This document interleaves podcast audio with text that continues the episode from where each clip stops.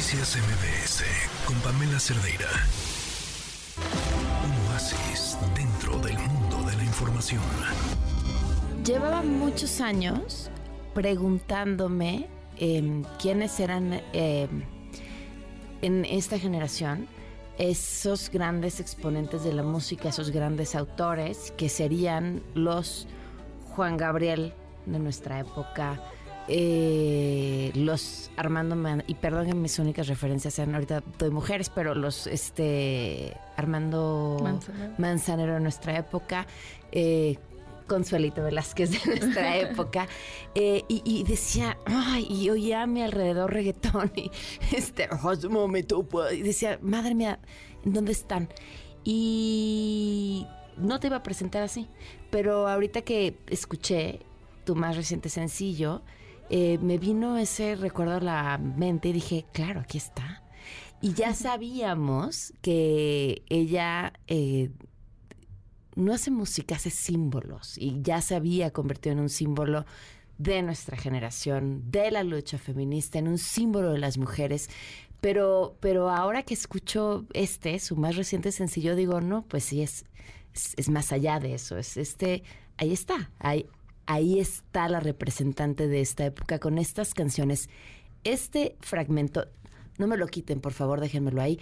Este fragmento que acaban ustedes de escuchar se va a escuchar siempre.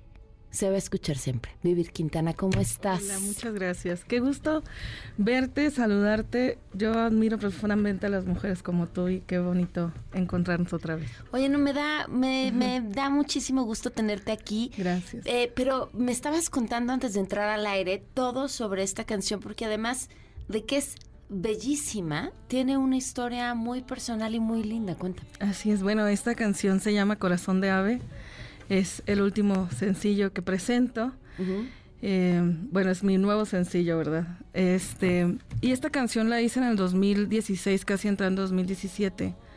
Y la hice alegóricamente a la música y digo alegóricamente porque es como una, es como si yo representara a la música en una persona que quieres mucho, que te gusta bastante, que amas demasiado y que esa persona también a ti, pero por circunstancias eh, que en ese momento no pueden estar juntas, ¿no? Entonces yo así me sentía con la música.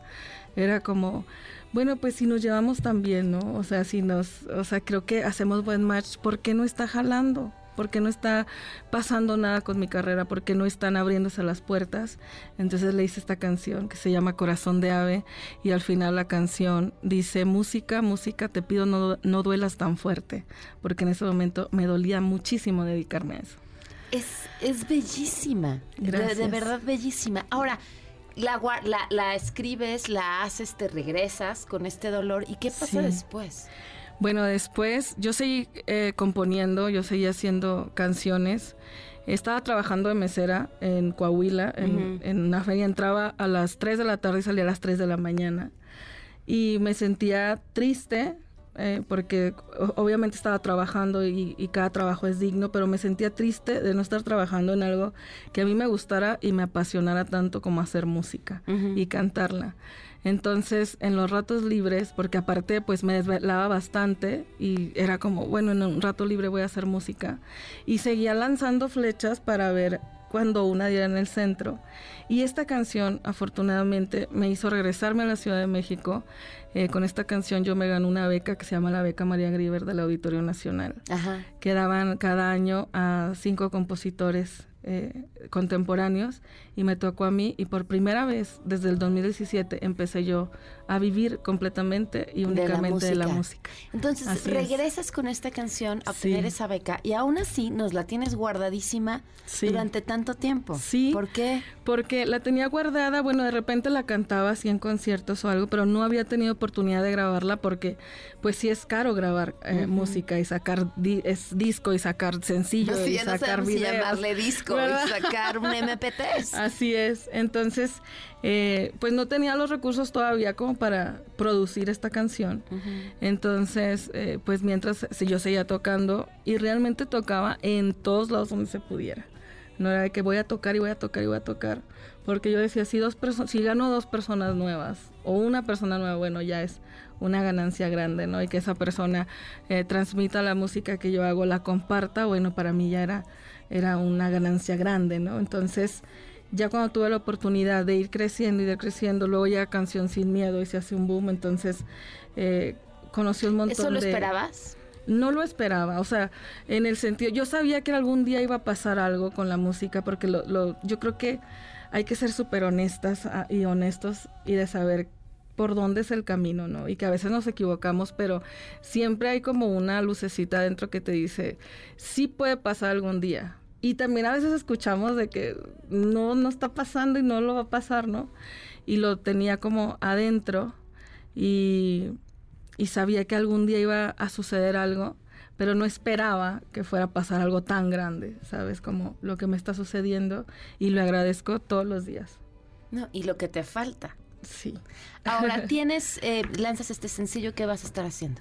Lanzo este sencillo y aparte lanzamos también el video eh, de esta canción, que aparte quiero que decirle a la gente que nos escucha que ojalá se den el tiempo de verlo. Lo, lo dirige una chica, una cineasta muy, muy grande y muy maravillosa que se llama Gina Herrera. Entonces, este... Fui muy feliz de hacer ese video. Luego vamos a presentarnos en septiembre en el Festival Arre. Vamos a sacar en octubre el álbum, ¿no? Donde viene esta canción y vienen otras. Que, que va a ser mi primer álbum de estudio y yo estoy muy feliz con eso. Tu primer álbum. Mi primer álbum No, de bueno, ah, o sea, si estaban ustedes eh, debajo de una piedra desde antes del 2020, y no, de verdad, graben, grábense su nombre, corran a buscar todo lo que hay de ella, escúchenla con atención. Eh, si, si, si esa canción, era Canción Sin Miedo, eh, explotó en su momento, escuchen con atención este sencillo que hoy nos trae y ya quiero escucharlo y conocerlo todo. ¿Ya está disponible el resto o no? En octubre ya sale ¿Hasta todo. octubre? Hasta octubre, sí. Y para cómo eres seguro tienes algo guardado que compusiste en el 2015 que va a ser una joya y que nos vas Sí. a dejar escuchar por ahí del 2035. Así es. No, este, vamos a hacer, eh, espero terminando de este álbum, seguir componiendo, porque Ajá. sí vienen, quiero hacer bastantes cosas, quiero sacar también unos corridos que tengo Corridos. guardados, que estoy también haciendo con mujeres que estuvieron, pri- eh, o que estuvieron o están privadas de su libertad Ajá. física, pero por defenderse de su agresor, que pudieron haber sido víctimas de feminicidio y les dijeron, es que te defendiste demasiado, entonces tu legítima defensa fue exceso de legítima defensa, entonces, eh, pues sí, pudiste haber sido víctima de un asesinato, de un feminicidio, pero pues estás en la cárcel, ¿no? por Entonces, defenderte. por defenderte. Entonces, estoy haciendo corridos porque creo que ya es que ahorita están muy de moda, ¿no? Este es un proyecto que yo inicié en el 2018, Ujú. en el 2018, de entrar a cárceles y, y buscar estas historias porque me quedé pensando, ¿qué pasa con las mujeres?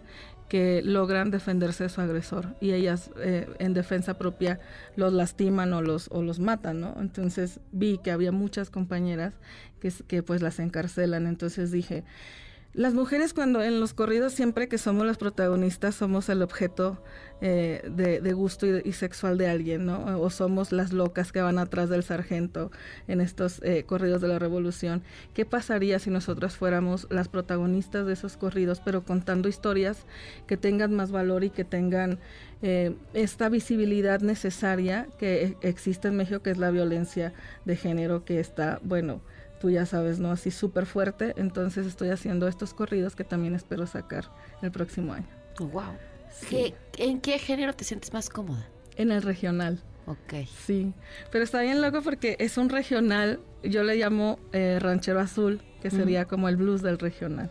Ok. ¿no? Entonces, es, sí es Ese regional. término ranchero azul es completamente tuyo. Es completamente mío. Ok.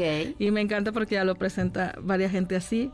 Y es bonito porque es sí es música regional eh, contada con un poco más eh, de figuras poéticas y un poco más eh, con música contemporánea. Entonces sí es lo mismo regional, pero transportado de otra forma a, pues a los oídos de la gente. Pues vivir felicidades. Muchas Eh, gracias. qué bueno que fuiste inmensamente infeliz siendo mesera Así y que es. siempre se brilló en ti esa luz de perseguir, eh, de perseguir la música porque nos privilegiamos todos de escucharte. Ah. Muchísimas felicidades y qué gusto tenerte aquí otra vez. Muchas gracias, Pamela. Siempre es un gusto verte, de verdad. Vamos a una pausa y volvemos. Gracias. Noticias MBS con Pamela Cerdeira.